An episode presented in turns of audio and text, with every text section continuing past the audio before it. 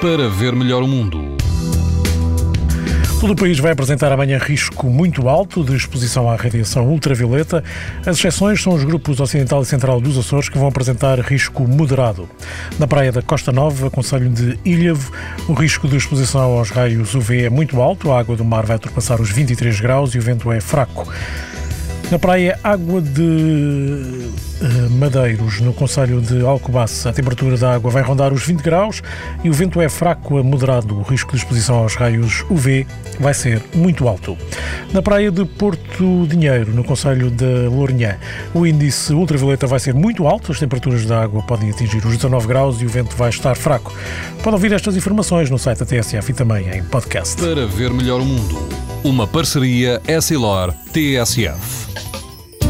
Sabia que é tão importante proteger os seus olhos como a sua pele? Não basta ter lentes para estar protegido. Lentes Essilor Proteção Total. Para uma visão saudável. Essilor. Para ver melhor o mundo.